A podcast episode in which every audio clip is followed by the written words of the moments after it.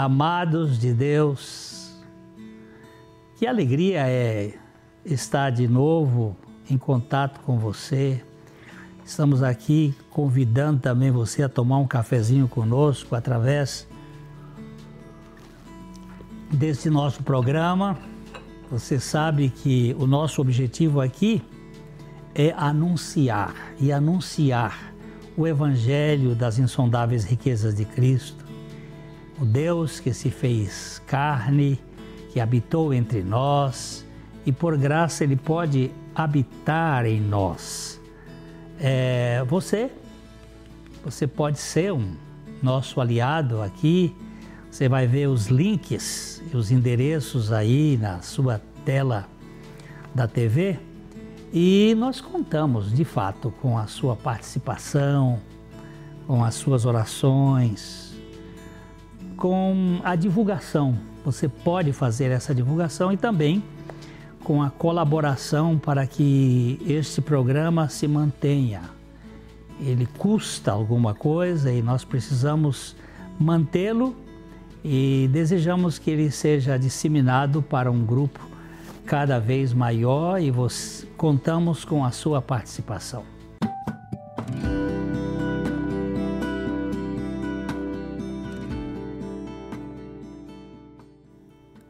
A indicação de hoje é o livro A Treliça e a Videira A Mentalidade de Discipulado que Muda Tudo. Jesus disse aos discípulos: Toda autoridade me foi dada no céu e na terra. Mateus 28, 18. Esta afirmação impressionante tem nuances em Daniel 7, quando um como o Filho do Homem foi até a presença do ancião de dias, conforme Daniel 7. Foi-lhe dado domínio e glória e o reino para que os povos, nações e homens de todas as línguas o servissem. Daniel 7, 13 a 14. Este livro de Colin Marshall e Tony Pine fala sobre duas estruturas importantes na vida da igreja. Ele fala da treliça, onde um parreiral ele é apoiado, e a própria videira, de onde vem o fruto da vide. A treliça nós podemos comparar as estruturas para a organização eclesiástica funcionar. Porém, a vida de fato vem da videira. E a videira é Jesus Cristo. E aí é o ponto essencial. Muitas igrejas hoje estão focadas nas estruturas, nos eventos, em todo o trabalho cansativo, muitas vezes, sem dúvida, porém, esse trabalho que não gera frutos. São trabalhos que geram movimento enfado, canseira muitas vezes, mas não são as obras que Deus preparou de antemão para que nós andássemos nelas. Ao contrário da estrutura corporativa de empresas que nós vemos e o seu funcionamento, a vida da igreja tem o seu fundamento na pessoa de Jesus Cristo. Ele disse: Eu sou a videira e vós os ramos. Ninguém que não estiver ligado à videira pode dar frutos. Se a videira é o Senhor Jesus Cristo, nós somos os ramos, a estrutura que nós temos na igreja, ela servirá de apoio para que o membro, o filho de Deus, o cristão que está inserido no corpo, ele frutifique. Então, os autores vão abordar com muita autoridade esse assunto, levando a entendermos o que o próprio texto de Mateus 25, de 31 e 32 dizem. Quando vier o Filho do Homem na sua majestade e todos os anjos com ele, então se assentará no trono da sua glória, e todas as nações serão reunidas em sua presença, e ele separará uns dos outros, como o pastor separa dos cabritos as ovelhas. Então agora na presença do Filho do Homem, em um monte da Galileia, eles estão vendo o cumprimento da visão de Daniel. Aqui está o homem diante do qual todas as pessoas de toda a nação e de toda a língua se dobrarão. Então, a base é da autoridade da pessoa de Jesus Cristo. E ele faz, então, ele dá uma ordem aos seus discípulos. Então ele diz: Ide. A ênfase do mandamento. Mas o verbo principal da oração é fazei discípulos, que conta com três particípios subordinados e ligados a ele: indo, ou à medida que você vai, batizando e ensinando. O foco está em batizando e ensinando os meios pelos quais os discípulos devem ser feitos. E aí está o andar, o caminhar da igreja, fazendo discípulos semelhantes a Jesus Cristo. Este é um livro muito importante para a vida da igreja, para que aqueles mais maduros na fé possam levar outros também à maturidade cristã. A recomendação do livro de hoje é A Treliça e a Videira, a mentalidade de discipulado que muda tudo. Um discipulado sentado, centrado na pessoa de Cristo.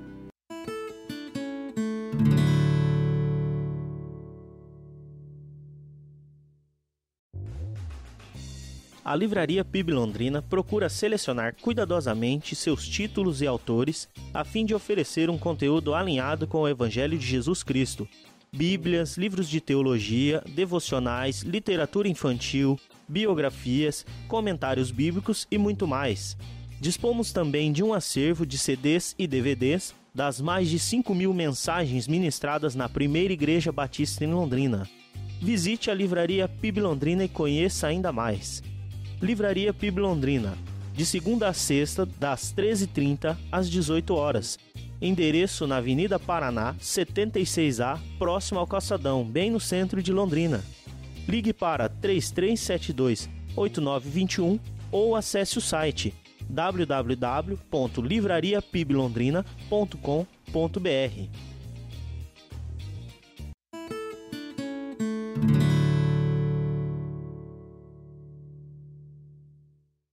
Hoje nós queremos trabalhar um pouquinho sobre pautando a vida pelos motivos certos.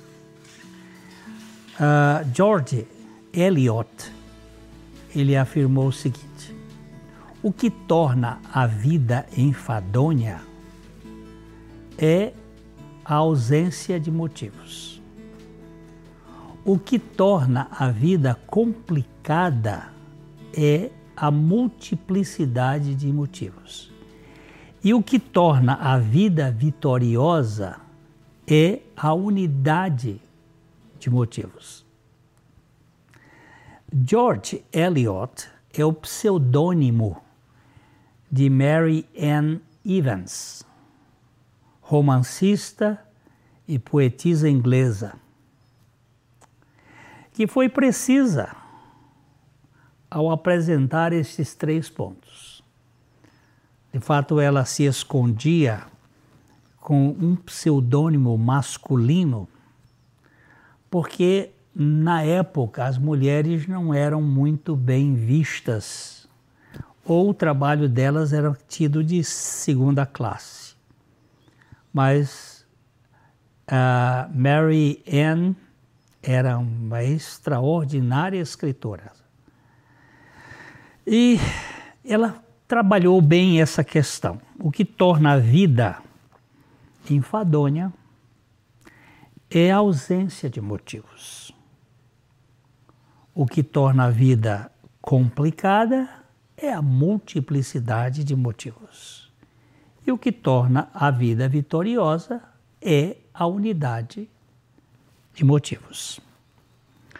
A vida sem sentido é determinada pela falta de motivação. Se alguém não sabe para onde vai, já chegou.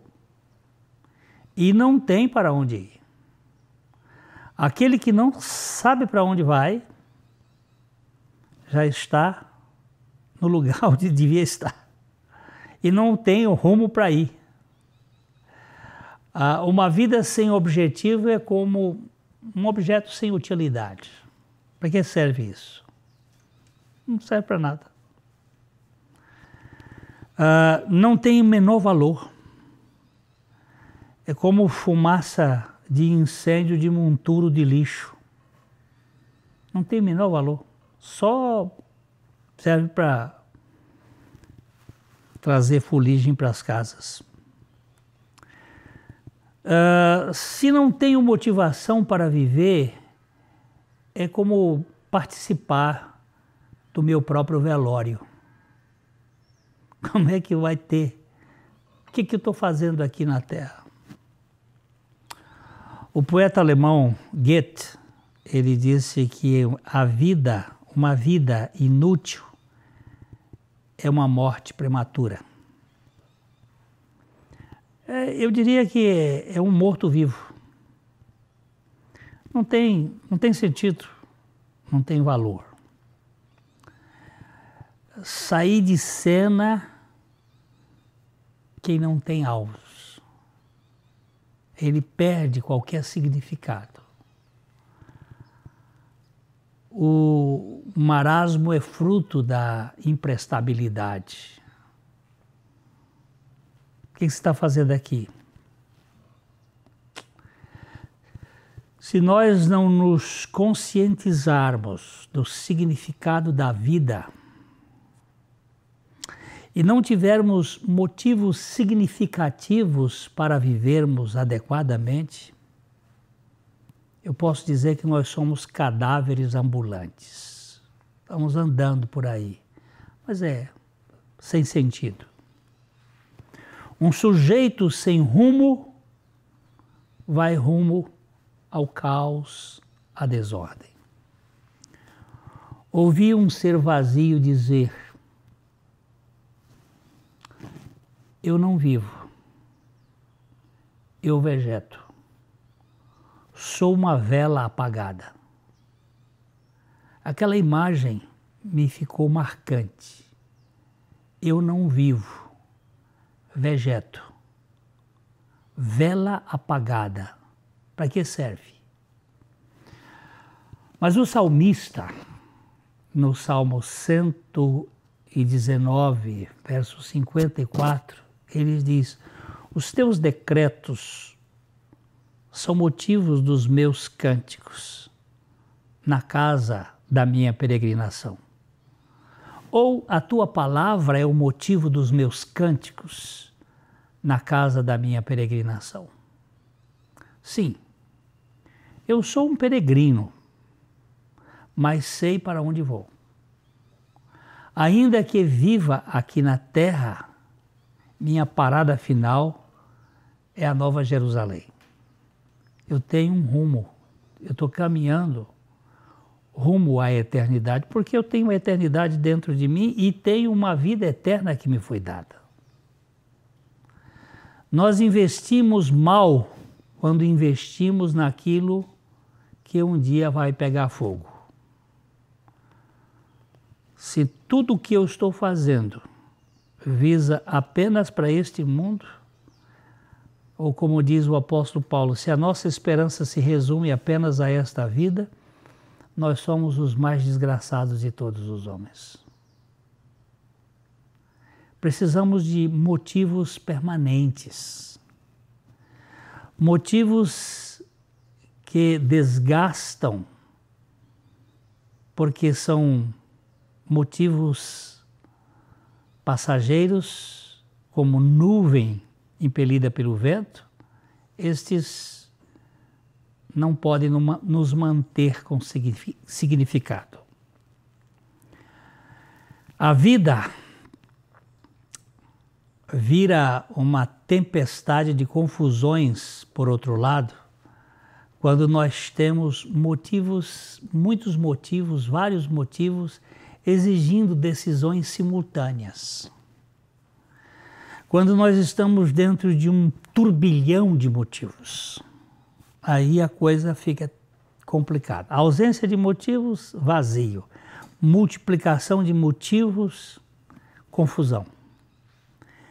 Se a ausência de motivos torna a vida sem algum sentido, a multiplicidade dos motivos a transforma numa Babel, num mundo confuso, numa história de muitas narrativas que nos mantêm como que ah, parecidos com uma biruta tonta. A multiplicidade dos motivos agita de tal maneira a vida que a existência torna-se num sem, sem sentido de viver. A pessoa fica consumida por aquilo mesmo.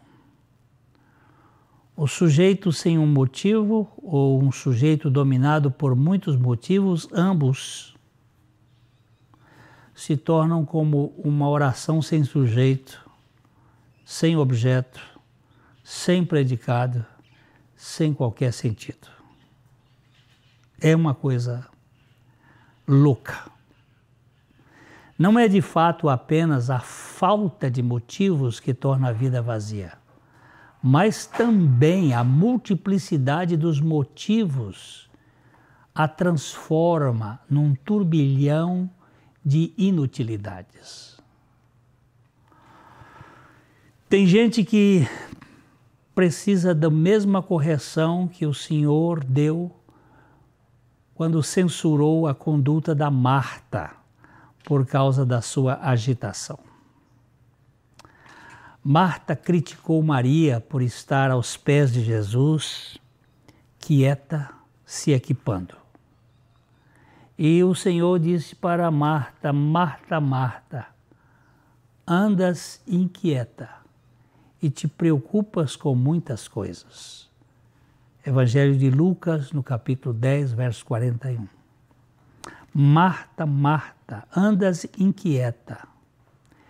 Isso pode dizer, Glênio, Glênio, andas inquieto e te preocupas com muitas coisas. Muitos estão vivendo este turbilhão de coisas. Uma vida complicada, é uma biografia sem história que vale a pena. Eu ouvi uma outra confissão. Me preocupei tanto com tantas coisas que não tive tanto tempo para a minha família. Isso eu ouvi de um homem que estava chorando as pitangas por causa da sua família me envolvi com tantas coisas que não tive tempo para me dedicar à família. Vamos dar uma paradinha aqui e eu vou voltar para a gente pensar isso aqui do ponto de vista de restauração do nosso, das nossas motivações. É já já que a gente volta.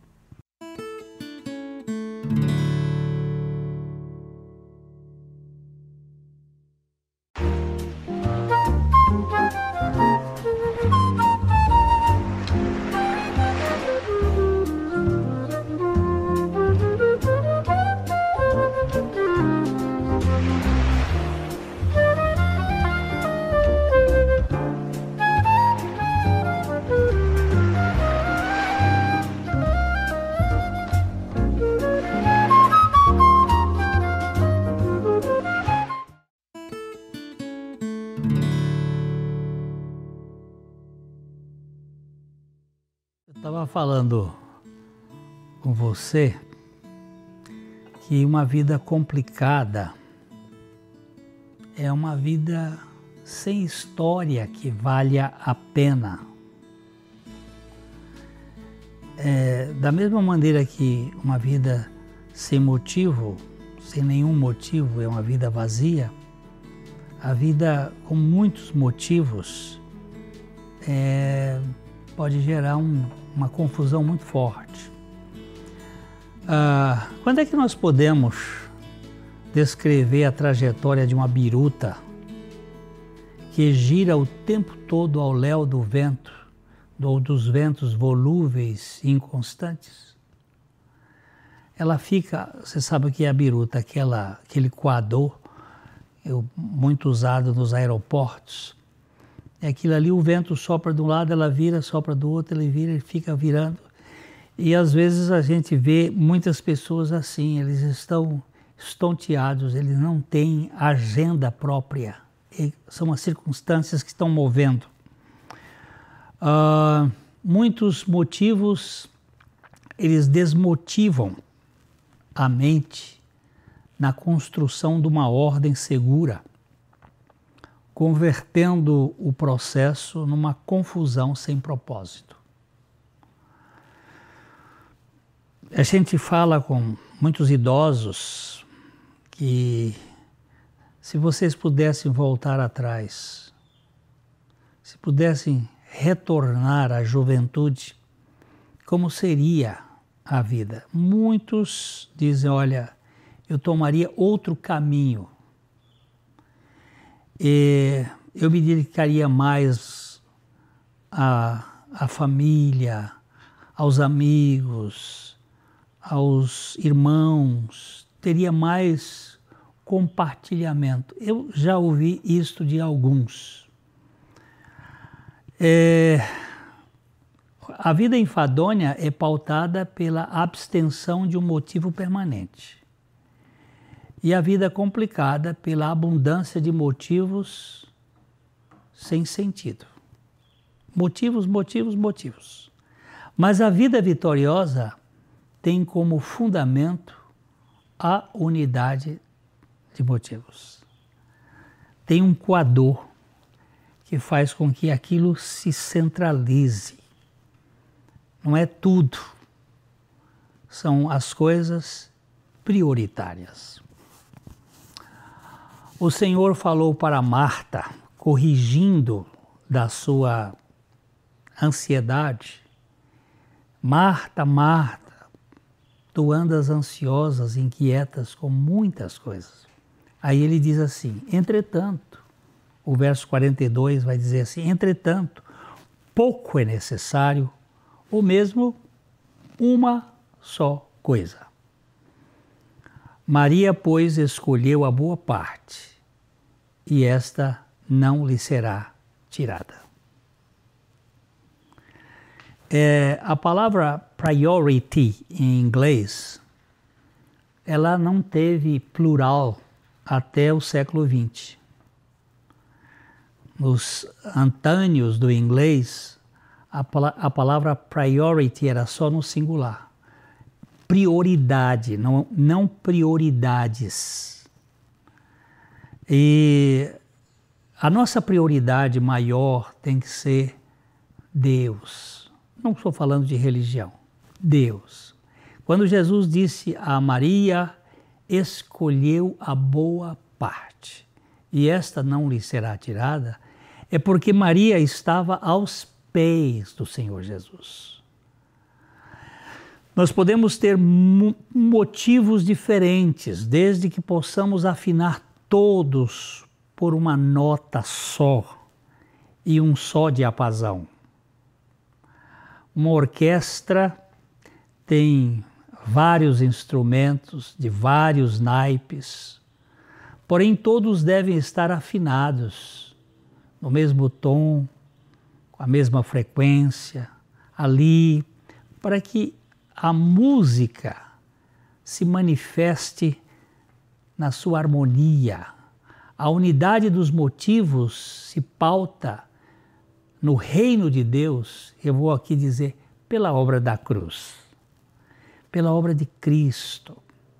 Não há o, a menor chance de alinhar os motivos pessoais e grupais sem a morte do velho homem, o escravo do pecado, o insatisfeito, o eterno movimentador de ansiedade. Não há conciliação das vontades fora do Calvário, pois é apenas em Cristo crucificado que nós podemos ver nossa co-crucificação e a unidade dos nossos motivos. Termos motivos corretos.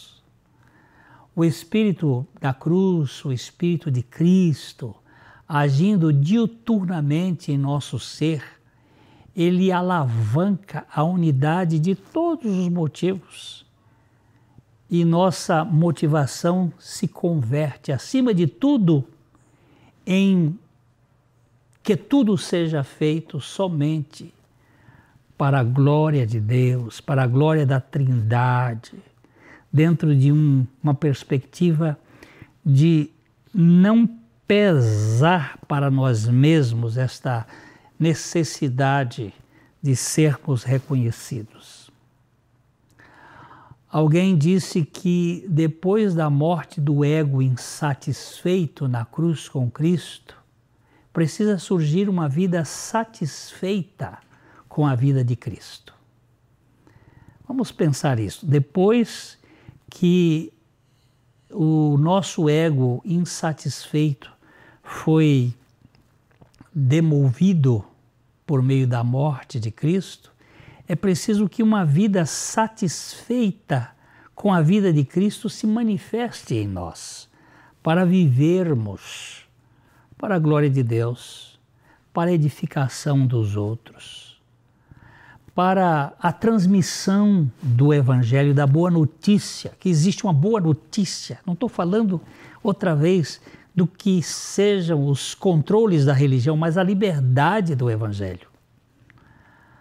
Uh, Terrot Glover, que foi professor de literatura na Universidade de Cambridge, ele disse que os cristãos vivem mais, vivem mais do que os não cristãos.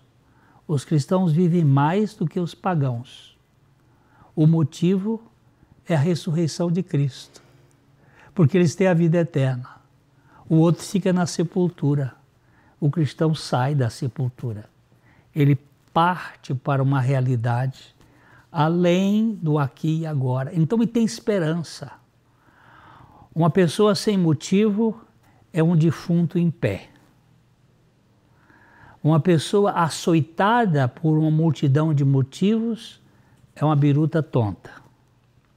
Uma pessoa centrada nos motivos adequados é um jardim no deserto vai, mesmo que as coisas sejam difíceis, vai ter flores rosas do deserto. Vai ter a rosa de Saron, que é a rosa do deserto. A beleza de Cristo se manifestando. O grande motivo da vida cristã é não mais eu, mas Cristo vive em mim. É aqui está a realidade principal, principal, o a priority de qualquer pessoa. Lembre-se disto. Você não foi feito apenas para viver uma realidade que termina na lápide. Você foi feito para viver para a eternidade. Que Deus lhe conceda esse privilégio e a mim também de crer na suficiência de Cristo. Falando de peito a peito, de coração a coração. Até o nosso próximo programa.